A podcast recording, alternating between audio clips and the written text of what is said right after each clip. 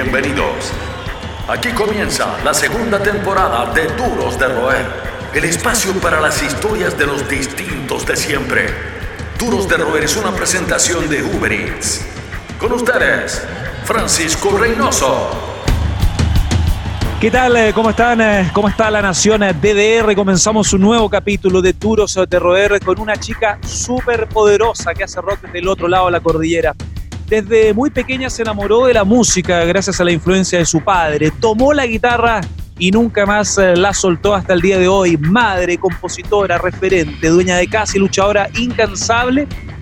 Junto a su banda, claro, está muy querida en nuestro país, Eruca Sativa se transformó en una de las grandes revelaciones del rock en nuestro idioma con vocación internacional. En este capítulo nos complace en presentar a la gran Lula Bertoldi, una distinta de siempre, una dura de roer. ¿Cómo estás? Gracias, muy bien, muy bien. Acá en casa, obviamente. ¿Cómo, te ¿Cómo has llevado este confinamiento? Primero, te quería felicitar por tu segundo eh, embarazo. Imagino que se vive de una, de una manera especial en casa, con este contexto eh, especial. Y nos enteramos de una forma no tradicional, porque eh, tu hijo interrumpió una entrevista para contar. Así como si fuera ahora, sí, como si fuera una entrevista como ahora que viene y se mete. Bueno, acá estamos en casa, obviamente y nuestro hijo Julián está todo el tiempo dando vueltas y tratando de entretenerse también, pobre. No es fácil para, para los niños también esta situación, que nosotros podemos tal vez racionalizarlo o hacerlo más lógico en nuestras cabezas o tratar de ocupar el tiempo con libros o música, pero los niños necesitan actividades físicas y bueno, la verdad que eh, tenemos la suerte de tener una casa con espacio, así que lo tenemos corriendo todo el día. Eruca Sativa, muchos fanáticos en Chile han demostrado, o sea, han dicho, han reflejado, han señalado, nos escriban a nosotros, también las plataformas donde nos involucramos, que ustedes arriba del escenario son una tromba en vivo. Es una banda muy potente, una banda que reivindica la música de guitarra, sobre todo en sus inicios, y siempre apuestan al siguiente paso, ¿no? A nivel eh, musical. Venían como avión en diciembre, recuerdo. Habían editado Seremos eh, Primavera, un disco que nos llamó a nosotros eh, la atención sin embargo, bueno, como la vida misma, los planes se fueron al carajo, todo cambió. Y yo me pregunto cómo han enfrentado, cómo ha sido para ustedes, ya fuera de lo personal, ya a nivel de equipo de trabajo, de banda, todo este confinamiento, esta incertidumbre, la reformulación también de las actividades de bandas como ustedes. Y bueno, con, primero con mucha paciencia, eh, con mucha creatividad, tratando de no no, no, no, cargarnos la ansiedad, ¿no? Porque también es una situación donde es muy posible que uno se ponga, sobre todo al principio fue como de gran carga de ansiedades, ¿no? Decir, uy, ¿qué va a pasar? Nos quedamos sin trabajo. Eh, sobre todo eso, ¿no? El quedarse sin trabajo, porque nuestro ingreso más fuerte son los shows en vivo y de golpe quedarnos sin gira, una gira larga que teníamos todo el año de presentación de, este disco, como bien decís, eh, bueno, nada, quedó en suspenso hasta posiblemente el 2021. Eh, y bueno, nada, en un principio entender que esto en realidad no es culpa de nadie, pero todos somos la solución de alguna forma. Eh, entonces hay que quedarse, hay que esperar, hay que ser pacientes, enfrentarlo, como te digo, con creatividad. Hicimos varias cosas desde casa, hicimos videos, eh, bueno, seguimos en actividad obviamente, lanzamos una tienda digital que también permite que no solamente nosotros, sino también nuestro equipo de trabajo siga un poco a flote. Eh, participamos de varios festivales online, hacemos varias entrevistas, pero bueno, tranquilos, ahora en este momento tenemos que estar pensando en que esto en algún momento se va a terminar y, que, cómo vamos a salir adelante, ¿no? Posiblemente cuando acá Buenos Aires pase a otra fase del confinamiento ya podamos eh, hacer streamings eh, y, bueno, vivos desde estudios sin público, que eso ya es un montón para nosotros, es un primer paso para volver a la supuesta normalidad eh, o a la nueva normalidad. Eh, así que bueno, estaremos en vivo desde nuestras redes también en algún momento, eh, juntos, porque para colmo como banda es más difícil, ¿no? Porque si bien yo puedo salir tocando en vivo en mis canales de Instagram, qué sé yo, no es lo mismo. Eh, el hecho de estar los tres separados también, bueno, es un limitante para nosotros como banda, así que bueno, estamos esperando esa nueva etapa. Recuerdo también que tenían un, concierto, un gran concierto, que una suerte de graduación. Tocar en el Luna Park siempre es algo importante, es un hito a firmar. Entonces asumo, bueno, hay un optimismo de por medio, eh, pese al desgano. Ustedes igual tienen una estructura, tienen una sólida base de seguidores, con un público ya fidelizado hace un buen rato, que alucinó con su último disco. ¿Cómo sienten que el país, eh, que las autoridades Eh, hoy día en la mañana conversaba con Andrea Echeverry, por ejemplo, de Terciopelados, que tiene una visión, como de Terciopelados, que tenía una visión al respecto ciudadana también y de proyección. ¿Qué hay de ustedes? ¿Cómo sientes que las autoridades han procedido con el confinamiento, con las precauciones, con el desarrollo de las fases? Bueno, si bien hay mucha gente que opina que no, yo siento que se ha hecho todo lo posible para cuidar la mayor cantidad de población. Eh, en esta situación creo que cualquier gobierno tiene una decisión muy fuerte que tomar y es si prioriza la economía o si prioriza a la gente. Eh, y es muy difícil. o sea, primero que nada, porque no hay ningún manual, nunca vivimos esto y nadie sabe bien cómo es. Eh, y creo que en el caso de Argentina se ha hecho todo lo posible para proteger a la mayor cantidad de gente y tratar de ir volviendo de a poco a la normalidad. Eh, obvio, a todos se nos hace muy difícil. Mm, mucha gente puede trabajar de su casa, nosotros la verdad que se nos hace muy complicado. Hemos quedado sin trabajo. Mm. Eh, nuestra mayor fuente de ingresos, como te decía, son los shows en vivo. Se han suspendido, creo que ya lo que va del año, aproximadamente 30 shows o 35 shows de Lucas Activa y no es poco, lo que económicamente se, resiente mucho, la verdad, en la economía personal y la del hogar. Nosotros acá en casa somos dos músicos, así que imagínate lo que es para nosotros no poder salir a tocar. Sin embargo, bueno, eh, acá lo que hay que priorizar es el bien común y si, el, y si, si la, forma es quedarnos en casa, nos quedamos en casa. Yo creo que se ha hecho todo lo posible eh, en cuanto a, medidas de buena fe, digamos, en cuanto a la salud de la gente. Eh, obviamente que en el camino se han cometido errores porque no hay forma de saber cuál es el camino, ¿no? Es como, bueno, vamos viendo. Eh, y bueno, nada, acá estamos, sobreviviendo también. ¿Cómo has visto también un tema súper sensible? En muchos gobiernos, lamentablemente, gobiernos de una posición política más determinada, ven a la cultura como la última prioridad.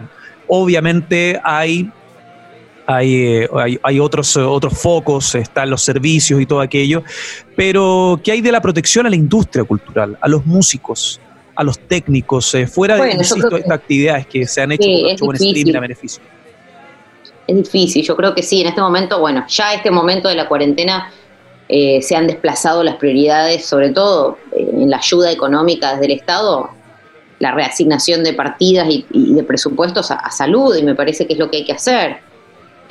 ahora tal vez viene un momento donde ya nos pueden mirar un poco más y darnos un poco más de ayuda, me parece. Eh, y, creo que, es un, buen momento para ayudar a la industria de la música. Eh, nosotros dentro de la industria de la música también nos ayudamos entre nosotros, hemos hecho varios shows del tipo festival donde se recaudan fondos y se redistribuyen entre las familias de la música, como les decimos, que son bueno, toda la gente que trabaja atrás del escenario o abajo del escenario, eh, que también la está pasando muy mal y que incluso, como siempre digo, es más difícil porque yo mal que mal puedo seguir tocando la guitarra y hacer mis canciones y subirlas, tal vez sin rédito económico o con muy poco rédito económico, pero sigo haciendo lo que amo. Ahora la persona que es asistente o técnico o productor no lo puede hacer porque no, no, no hay trabajo realmente y no hay, no hay forma de, llevarlo a cabo como, como pasión, ¿no? Aunque sea como decir, bueno, lo voy a hacer porque me gusta y y esa es la parte también más dura. Eh, pero bueno, yo creo que, estamos eh, avanzando en una etapa donde ya eh, el Estado, bueno, verá la forma de, ayudarnos un poco a todos los artistas. Se ha hecho, creo que, un subsidio muy grande. Acá se ha repartido entre artistas más pequeños, artistas que no son mainstream. Se ha repartido un fondo, así que hay algún tipo de ayuda, que obviamente siempre es poco, porque la verdad que la situación es muy crítica, pero bueno, creo que hay intención de, ayudar, ¿no? Industrialmente hablando, ¿ves eh, un, ¿Ves alguna forma de capitalizar en un corto plazo un futuro, en cierta medida, la monetización de los shows en streaming? En un corto plazo, largo plazo, ¿sientes que puede haber un cambio de hábito? hay algún tipo, ya hay plataformas dando vuelta con tickets virtuales. Eh, es complejo, obviamente, porque también el público se tiene que acostumbrar a esta nueva modalidad o esta modalidad intermedia hasta que volvamos a la normalidad. Eh, es complejo, es complejo, pero bueno, es lo que tenemos a mano ahora. Yo creo que hay que utilizar las herramientas que hay en este momento para poder subsistir. Obviamente que nadie se va a hacer millonario con esto. Claro. Eh, pero bueno, vamos a salir a flote, aunque sea, y sobre todo, como repito, con la gente que está alrededor nuestro. Nosotros mm. tenemos la necesidad muy grande de salir a hacer streamings eh, apenas se pueda. Hace unos días se aprobó un protocolo acá para ya poder juntarse en pequeños grupos, hacer streamings en la capital, en la ciudad autónoma de Buenos Aires. Yo vivo en la provincia de Buenos Aires, pero la capital ya tiene aprobado porque está en otra fase. y esto nos va a permitir darle trabajo a la gente que está al lado nuestro también, que no es poco. Así que bueno, estamos como muy, muy felices de que esta nueva etapa nos permita generar trabajo, eh, porque esto es bueno, como un efecto cascada, ¿no? Como la banda tiene trabajo y eso le da trabajo a un montón de otras familias que, bueno, que van a estar ahí trabajando a la par nuestra también. Son los que mantienen encendida la llama del rock. Seguimos conversando con los duros de roer. Hace muy poco, em, Lula, em, a comienzos de mes, si mal, si bien recuerdo, formaste parte de un lanzamiento con Haren, la canción Las Brujas, donde se repite como un mantra casi la frase, em, somos las brujas el que no pudieron quemar. Todo esto ya a cinco años de las movilizaciones del movimiento o de este colectivo global, ni una menos. ¿Cómo has visto en todo este tiempo el desarrollo de estas instancias, el desarrollo de este movimiento, no solo en Argentina, a nivel global. Me pregunto, por ejemplo, si viste lo que ocurrió en Chile, que fue tuvo un impacto impresionante, eh, mucha repercusión tuvo el tema de las tesis, esta, em, esta interpretación, esta manifestación artística multidisciplinaria que ya tuvo distinta interpretación en otros idiomas, tuvo una repercusión súper importante. Bueno, yo creo que venimos como en una suerte de movimiento que va creciendo eh, vertiginosamente, por suerte, eh, como, a ver si se hace la comparativa de hace 10 años, lo que se creció en 5 años en, base al movimiento, en cuanto al movimiento, es enorme, es un crecimiento eh, muy, muy rápido de la difusión de lo que significa el movimiento feminista en Latinoamérica, ¿no? Creo que todo comenzó también con, con la, la mm, la masificación, digamos, del mensaje de la campaña del aborto legal, que ya cumplió 15 años, la campaña eh, por, la, por la legalización del aborto, bueno, seguro, gratuito, eh, lo cual eh, hay como muchas cosas que van de la mano en el movimiento feminista, todas ellas mm, buscando una suerte de justicia social o de equidad que hace que, no sé, como que Latinoamérica sentimos que cada vez está más hermanada entre mujeres y eso es muy fuerte porque mm, hace, hace un tiempo vinieron también acá a Buenos Aires, vino Francisco Valenzuela eh, y tuvimos una, reunión eh, en la casa de mi hermana, Marilina Bertoldi, junto con un montón de, otras mujeres de colectivos eh, feministas y, de movimientos y, la verdad que fue tan, bueno, movilizante, valga la redundancia, ¿no?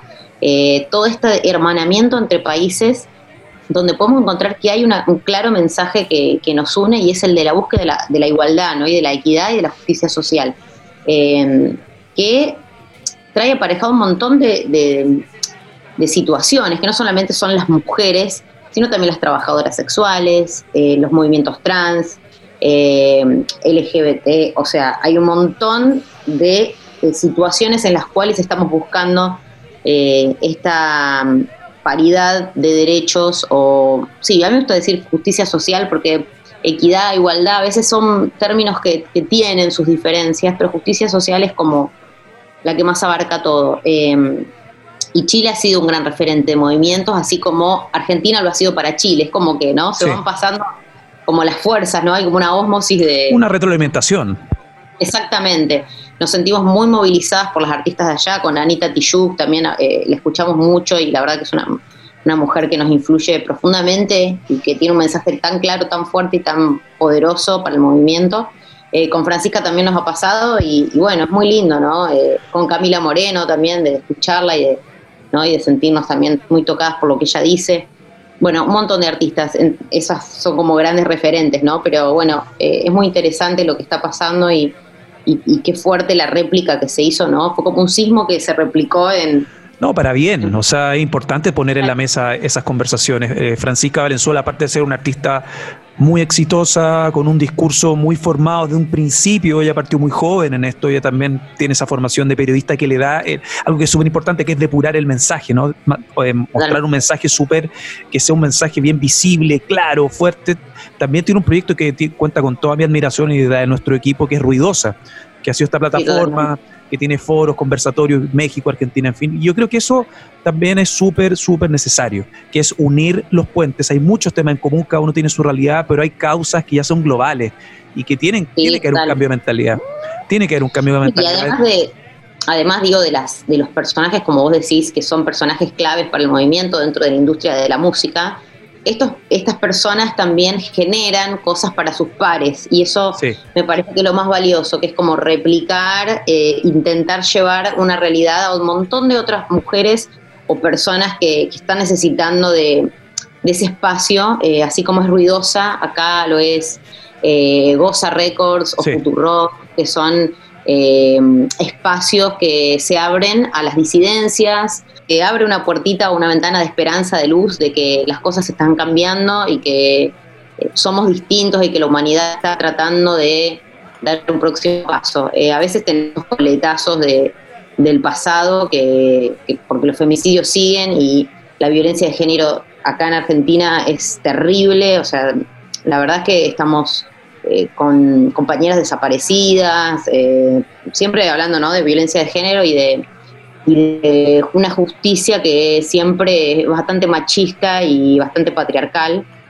Eh, ahora hace poquito pasó que hubo una violación en manada eh, de, seis pibes y el juez eh, hizo como un dijo, habló de desahogo sexual y fue muy heavy, fue muy heavy acá en Argentina, fue como pero bueno, por suerte tenemos como la, parte social donde siempre la, gente se hace escuchar y, hay un reclamo público por esta justicia que, bueno, que nada, que intenta, eh, a veces vuelve mucho, o sea, a veces muy retrógrada y a veces, bueno, como que ves que hay un atisbo de esperanza, pero la verdad que mm. creo que, hoy en día tenemos que luchar también por eso, ¿no? Por empezar a, mejorar el sistema judicial y, y, bueno, todo el tema de la justicia en Argentina que Créeme, en Chile también.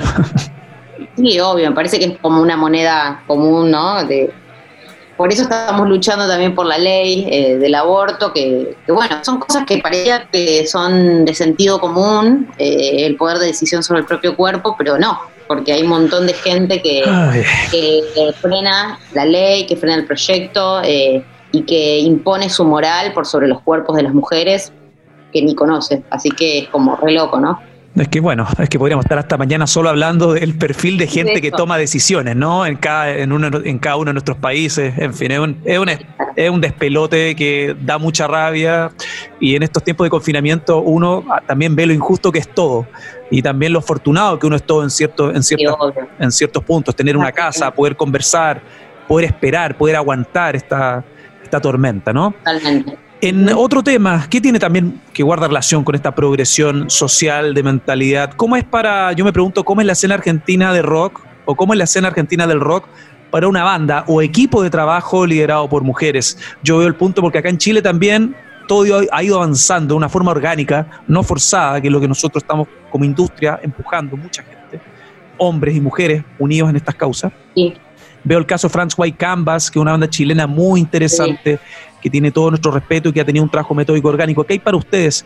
Eh, ¿Cómo ha sido este desarrollo, esta experiencia, esta progresión de vivencias? Bueno, Eruca tiene casi 13 años. Eh, en estos 13 años hemos recorrido muchos países, no solamente casi toda la Argentina, y te encontrás con muchísimas realidades diferentes. Eh, siempre hemos trabajado mucho, eh, ha sido nuestra, nuestra prioridad estos 13 años, nuestro proyecto. Eh, y por suerte nos hemos encontrado en el último tiempo con una grata eh, apertura por un montón de cosas, no solamente digo por, por el movimiento feminista, sino también porque, como decís, era algo orgánico que iba a suceder la cantidad de mujeres que se están dedicando, Hola, dedicando a esto y que quieren también dar su... Te amo a vos, hermanito. Ay, mi amor. Gracias. Ahora él ya, sabe. Sí, mi amor, sí. ¿Puedo hablar un ratito con él? Sí, mi amor. Voy a charlar un ratito con él. Danos una exclusiva. ya, ya, se gastó todas las exclusivas. Sí, dame algo para los clics. no, sí. continúo, no, que esto eh, orgánicamente se fue dando también de empezar a ver cada vez más colegas, más mujeres músicas, eh, y nosotras también a sentirnos parte de un movimiento que también podíamos generar el espacio para todas esas mujeres. Así que en, los últimos años con Eruca hemos hecho un, un, trabajo, sí, mi amor, mi amor, mi amor, escúchame, déjame hablar con él, porfa. Eh, hemos generado, tratado de generar nuestro, el espacio y dar, brindar nuestro espacio de show también a un montón de mujeres, no solamente invitándolas a, tocar junto a nosotros, sino eh, abrir los shows o estar ahí, o ser parte de nuestras redes, o eh, la verdad que sí, mi amor, ya te doy la leche. No solamente criticar el problema de la sociedad, sino también ser parte de la solución, me parece que, que es algo clave, ¿no? Y que como banda también tratamos de, llevar como bandera, porque si no es muy fácil sentarse a criticar y decir, bueno, nuestra banda es una banda que tiene mujeres, mm. pero nosotras también podemos generar espacio para otras mujeres, entonces es muy importante que tengamos eso en cuenta eh, y, creo que hay muchas mujeres que, que, hoy, de la mano de la sororidad, también llevamos adelante esta, como esa forma de pensar, ¿no? ¿Tiene sentido el ritmo tu hijo? Estoy escuchando las percusiones. Gordito, gordito. Más que un club, una familia. Sigues junto a los duros de roer. Seguimos conversando con eh, Lula Bertoldi de, de Lucas Sativa mientras conversa con su hijo. No, por favor, todo bien. Cuando puedo y hay veces que ya no me puedo escapar más. No, está bien. De hecho, pero era, estuvo bueno el, ritmo tribal. hay, futuro, hay futuro. Vamos un poco a tu infancia, eh, donde se fraguó este amor por la música, porque tu familia tiene tuvo y te ofreció y hubo en tu entorno muchos estímulos musicales, sin ir más lejos, tu hermana Marilina tiene una carrera musical importante, pero tu viejo entiendo también, qué increíble, mi papá escuchaba una música de mierda que ni te explico, pero tu viejo tenía vinilos de ACDC, de Aerosmith, y ahí comienza, me imagino, a darse una forma bien natural, una devoción o un amor por el rock como uno de los principales estímulos en tus años formativos, cuando empiezas como a captar. Uno cuando es adolescente o niño va buscando su personalidad con, a distintos ritmos. ¿Qué recuerdas de ese tiempo? De tu hogar, pero con todo este Eso, mi, nuestro papá es, eh, bueno, en ese momento era melómano y la verdad que había mucho material dando vuelta en casa y él sabía mucho de, música, no así de, tocar, porque la verdad que no, no toca ningún instrumento. Eh, Así que bueno, estaban como a mano los discos, íbamos y buscábamos con mi hermana y sacábamos discos, escuchábamos. Entonces había mucho acceso a ese, material, ¿no? En esa época obviamente no había YouTube, no había internet, no había nada. había esos discos. Eh, y también el espacio que se nos daba, porque en mi casa jamás hubo un no, o en el sentido de por ser mujeres, o jamás se nos pasó por la cabeza como mi vieja y mi viejo siempre nos habilitaron la posibilidad de, tocar en bandas y vayan y hagan, o sea, como eso no es no es menor eso. Y uno, digamos, una como mujer se da cuenta mucho tiempo después de esa posibilidad que otras enseguida se encuentran con un no. Tal vez una chica que está en otro contexto familiar eh, se encuentra en una casa donde le dicen, no, mira, vos tenés que estudiar, vos tenés que hacer esto, no podés, porque sos una mujer, o porque no, porque no se puede y nosotras siempre tuvimos las puertas abiertas para hacer lo que nos gustaba, sea ir a tocar una banda, estudiar, hacer esto, escuchar música, salir de gira. Y eso no es menor. Entonces ya un ambiente así más permisivo y más abierto, eh, la verdad que posibilitó un montón de cosas. ¿Y eras fanática de algo? Me refiero a juntar colecciones, seguir una banda por donde sea, eh, gastarte toda tu plata en un disco, viajar a otra ciudad, ver a un artista. No, fui, Fui fan de en mi adolescencia de, los Hanson. Increíble. Hay que ver, sí. Fui fan de los Hanson en mi adolescencia. Wow. Pero como era una banda de afuera, no era que podía ir a ver, ni salir de gira con ellos, ni nada. Sí me compraba las revistas, los discos y esas cosas.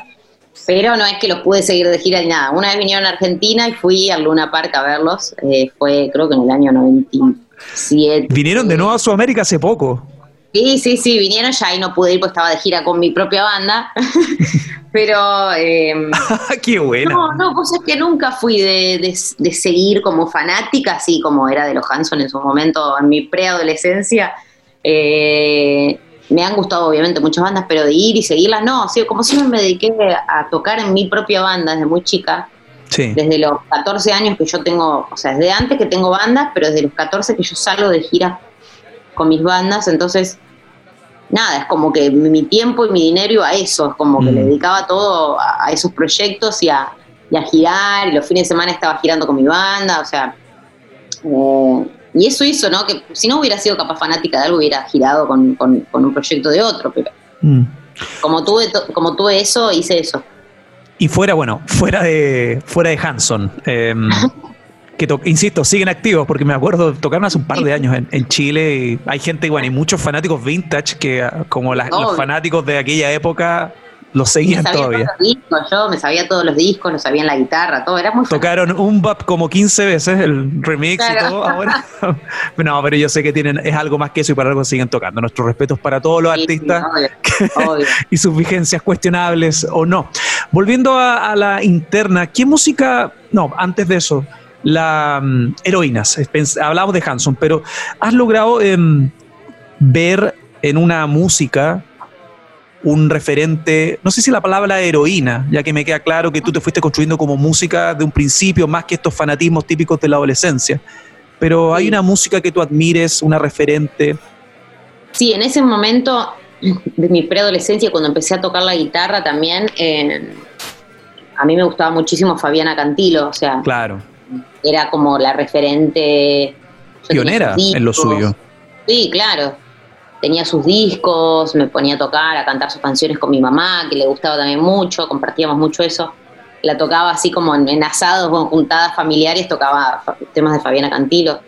Eh, mm. Era como la única mm, mujer, así que yo diga, bueno, ah, yo quiero, no sé si quería ser como ella, pero me encantaba y, estaba muy atenta de los discos que sacaba. Eh, ese, ella fue una referente en, mi adolescencia y lo fue por mucho tiempo. Después ya pude compartir con ella mate, juntarme en su casa. ¿Y cómo fue? ¿Era lo que esperabas?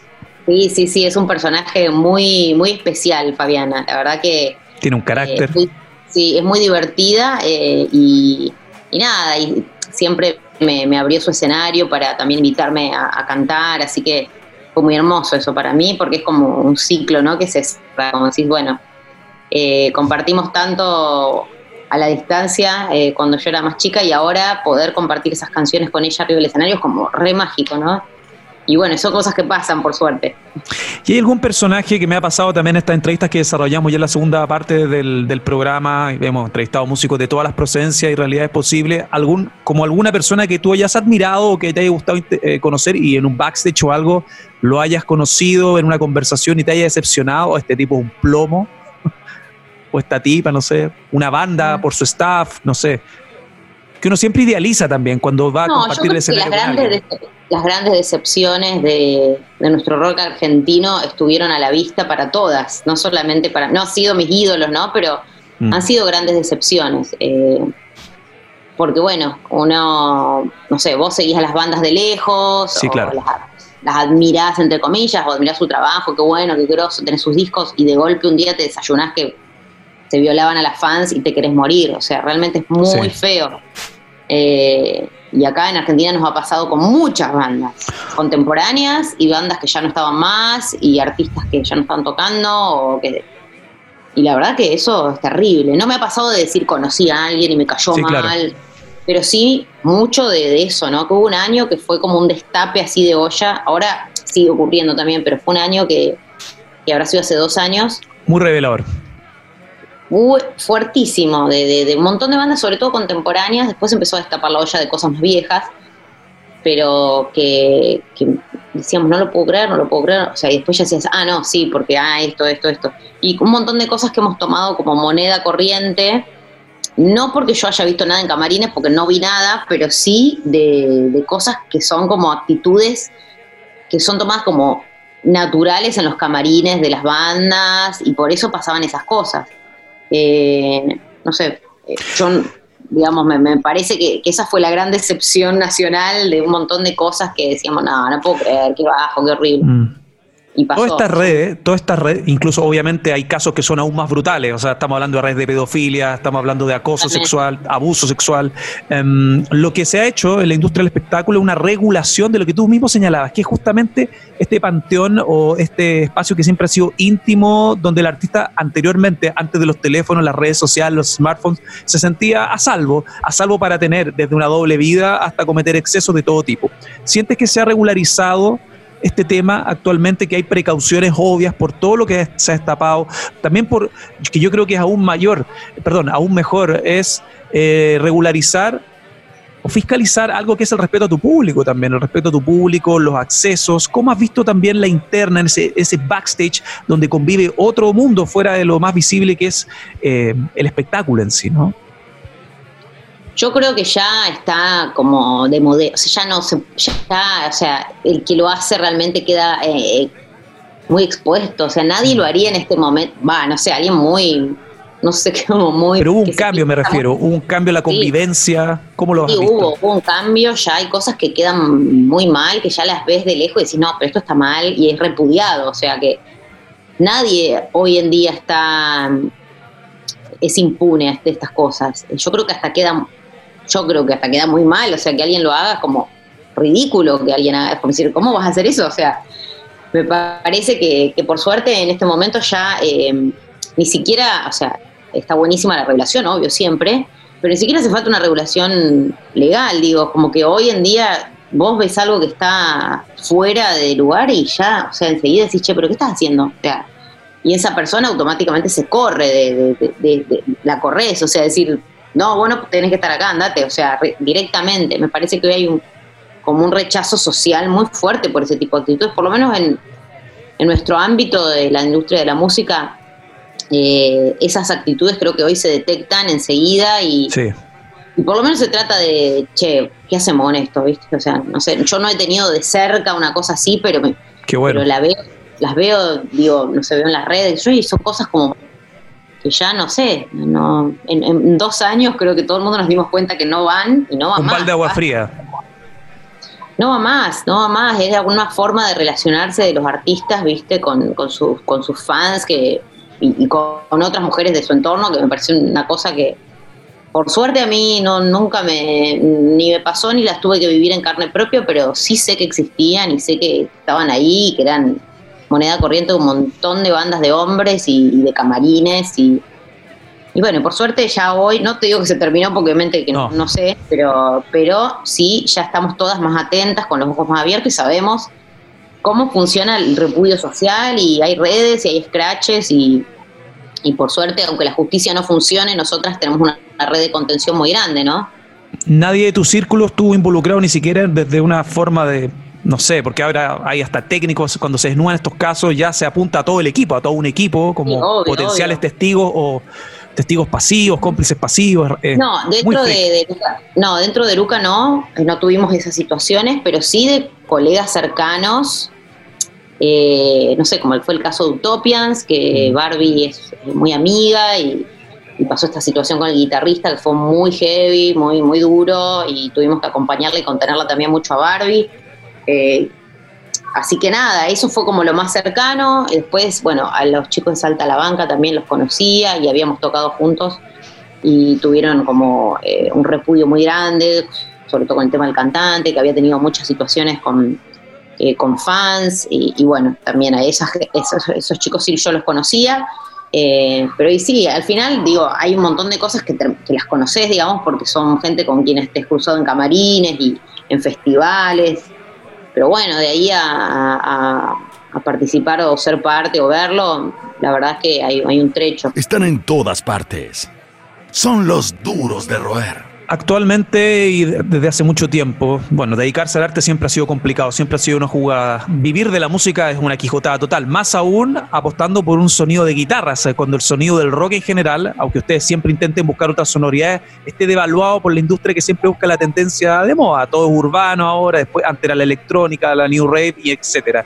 Podríamos estar categorizando hasta mañana con, con las tendencias y subgéneros y todo aquello. ¿Qué ha sido para ti como música desde los 14 años en adelante, con esa ese temprano inicio, lo más gratificante en tu carrera en educativa y qué ha sido lo más triste? Bueno, creo que lo gratificante es poder dedicarse a esto de lleno y, hacerlo con libertad. Eso me parece que es algo invaluable, ¿no? Que uno pueda hacer la música que quiere, con la libertad que quiere, con los tiempos que quiere. Eh, eso es lo más lindo. Eh, después, bueno, viene toda la, otra cuestión de que a la gente le guste, de que se vendan los discos, que se vendan los tickets, que bueno, eso es algo que uno ya no puede manejar, pero sí hacer lo que a uno le gusta, que eso es, es bellísimo y es lo mejor. ¿Y una situación puntual, un disco, un show, un momento en tu línea de tiempo? o algo, o algo de lo bueno, algo- de primero vamos con el clima. Ah, lo lo, bueno. lo logramos, algo así. No, no sé, porque uno, a ver, no me gusta pensar que uno logra algo o llega a algo, porque si no es como que de ahí se acaba. O sea, Sí, para mí la búsqueda es constante, la búsqueda de las canciones, de las sonoridades, cada disco es un desafío, de decir algo distinto, algo nuevo, sacar algo nuevo de uno. Eh, no sé, siento que con el último disco dimos un paso muy importante hacia esa libertad artística que tan como añorada, que uno piensa que es libre, libre, libre, hasta que un día dice, no, no, voy a dar vuelta a la mesa y voy a hacer lo que quiera. Y bueno, creo que con este disco hemos logrado esa, abrir esa otra puerta y darle un aire nuevo a la banda, que, que no es poco, siendo que la banda ya tiene casi 13 años, ¿no? Y seis discos encima. Entonces, bueno, siento que eso es un gran logro como equipo eh, de músicos. y lo más duro será el manejo de las expectativas. Eh, yo creo que, que- que las partes difíciles siempre han sido cuando la industria sufre mucho. Mm. eh, por ejemplo, hemos tenido crisis muy grandes en Argentina, donde realmente el nivel de, consumo de tickets ha sido muy, muy bajo. Y eso la verdad que te desalienta porque te coarta la posibilidad de trabajar más que nada. No tanto porque uno, no sé, sino porque realmente querés vivir y que otra gente también viva de esto. Y han sido, bueno, también años muy difíciles para la industria nacional, toda, no solamente para Eruca, obviamente, sino para, eh, para, para sostenerla, para seguir a flote, para hacerla con calidad, porque obviamente que siempre uno no quiere sacrificar la, la calidad ni, ni, el tiempo que uno le dedica a esto, obviamente. Entonces, bueno, creo que esa ha sido una, una transición difícil de, de poder entender y de decir, bueno, vamos a, vamos a surfear esta ola también y, y toda la industria argentina ha surfeado una ola muy grande eh, y ahora con esta pandemia otra más, así que seguimos surfeando la ola, nunca paramos de surfear, No, Eh, pero bueno, nada, siempre con la el- nada con esa con ese conocimiento esa, esa idea de que somos libres haciéndolo. mencionas tu cercanía y admiración con, bueno, Fran Valenzuela, muchos temas en común, Seca la Fran, em, Camila Moreno, Ana Tijoux, con Eruca has tocado un par de veces en Chile. ¿Hay algún momento también, una experiencia memorable, un recuerdo que tú rememores con mucho cariño de tu vínculo con Chile? Un vínculo que va a seguir creciendo, no me cae la menor duda. Sí, la verdad es que hemos ido re poco porque eh, a Chile fuimos realmente como muy de, de banda ya de 10 años, porque recién ahí tuvimos la oportunidad, porque bueno, salió una posibilidad con una productora que, que se entusiasmó, que invirtió en nosotros, cosa que a veces no es fácil, viste, encontrar en otro país una productora que se anime y te lleve. eh, y cuando llegamos no, no podíamos creer a la gente, nos habíamos juntado ahí, ay, ¿cómo se llama el lugar donde tocamos la primera vez? ¿La Batuta? Eh, en la batuta Sí, eh, que teníamos nuestras expectativas, obvio, eh, con Cuervos del Sur, que es una gran banda. tremenda banda. gran banda chilena también que admiramos mucho. Eh, y fue muy mágico, como dijimos, ah, la gente canta las canciones, pero no, ah", y había como, como fans de verdad, esos fans que se conocen los temas, que los tararean, que los cantan, que saben las letras, bueno, muy emocionante. Y después volvimos a ir eh, a un club, San Diego, no, no me acuerdo. Sí, Hicimos San una- Diego, ah, San Diego 334 creo que era. Me parece que Domo San Diego. Domo San Diego, ¿no? Es que Bueno, yo, sé, yo sé el espacio que te refieres, pero ha cambiado de nombre como cambió Ah, nombre como bueno. tres veces por la administración y fue clausurado, pues. Claro, fuimos a un festival eh, que tocamos muy tarde, que la gente ha ido mucha gente, cerramos como, o cerramos, nos pusieron muy tarde. Bueno, fue todo medio raro el evento, eh, no, no obviamente por parte de los organizadores ni nada, sino que bueno, se dio raro y la gente se terminó yendo muy temprano y, y nosotros tocamos muy tarde, bueno, en fin.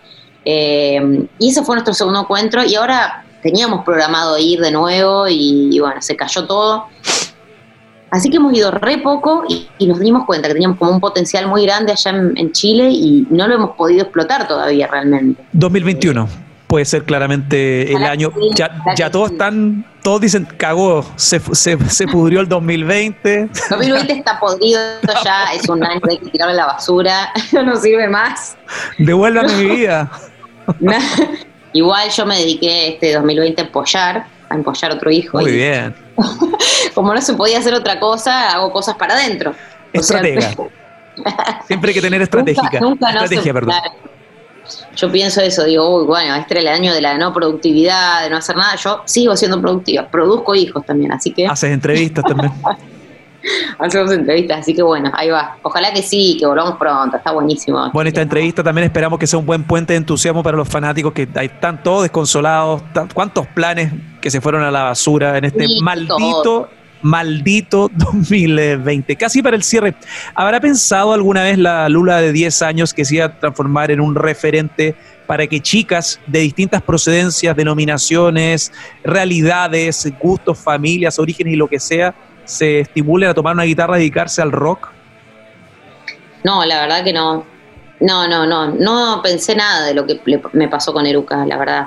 Y por suerte, porque la verdad que es lindo también medio ir haciendo... Mm con la intuición y ir manejándose con lo, que, lo que sentís, ¿no? Con, con un sentido maquiavélico de voy a hacer esto y voy a conquistar. Es imposible determinarlo, medirlo, planificarlo. Es algo.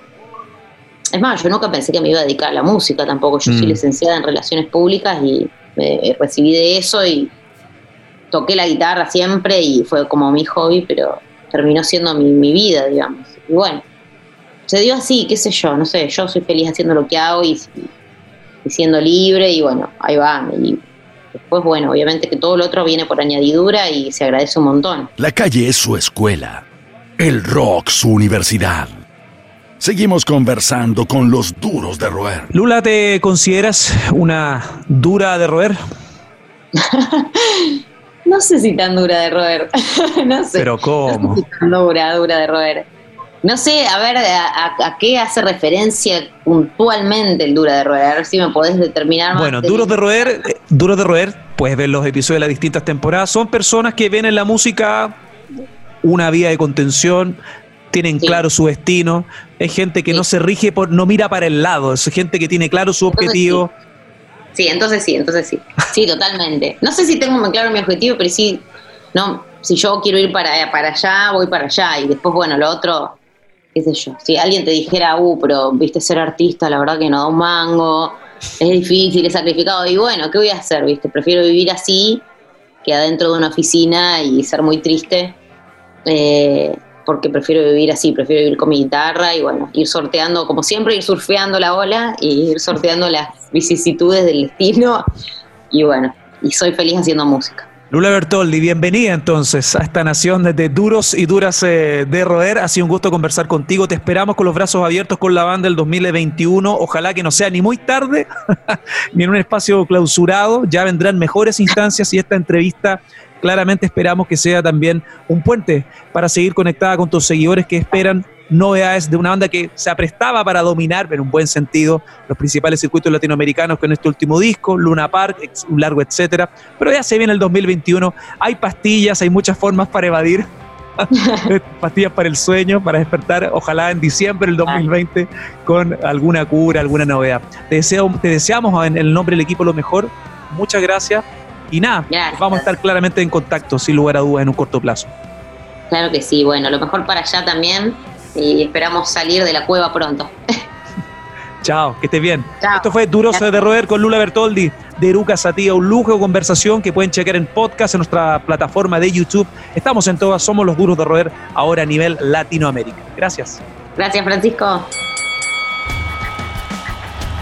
Esto fue Duros de Roer Podcast. El último apaga la luz. El Club de los Distintos de Siempre fue presentado por Uber Eats. Hasta la próxima.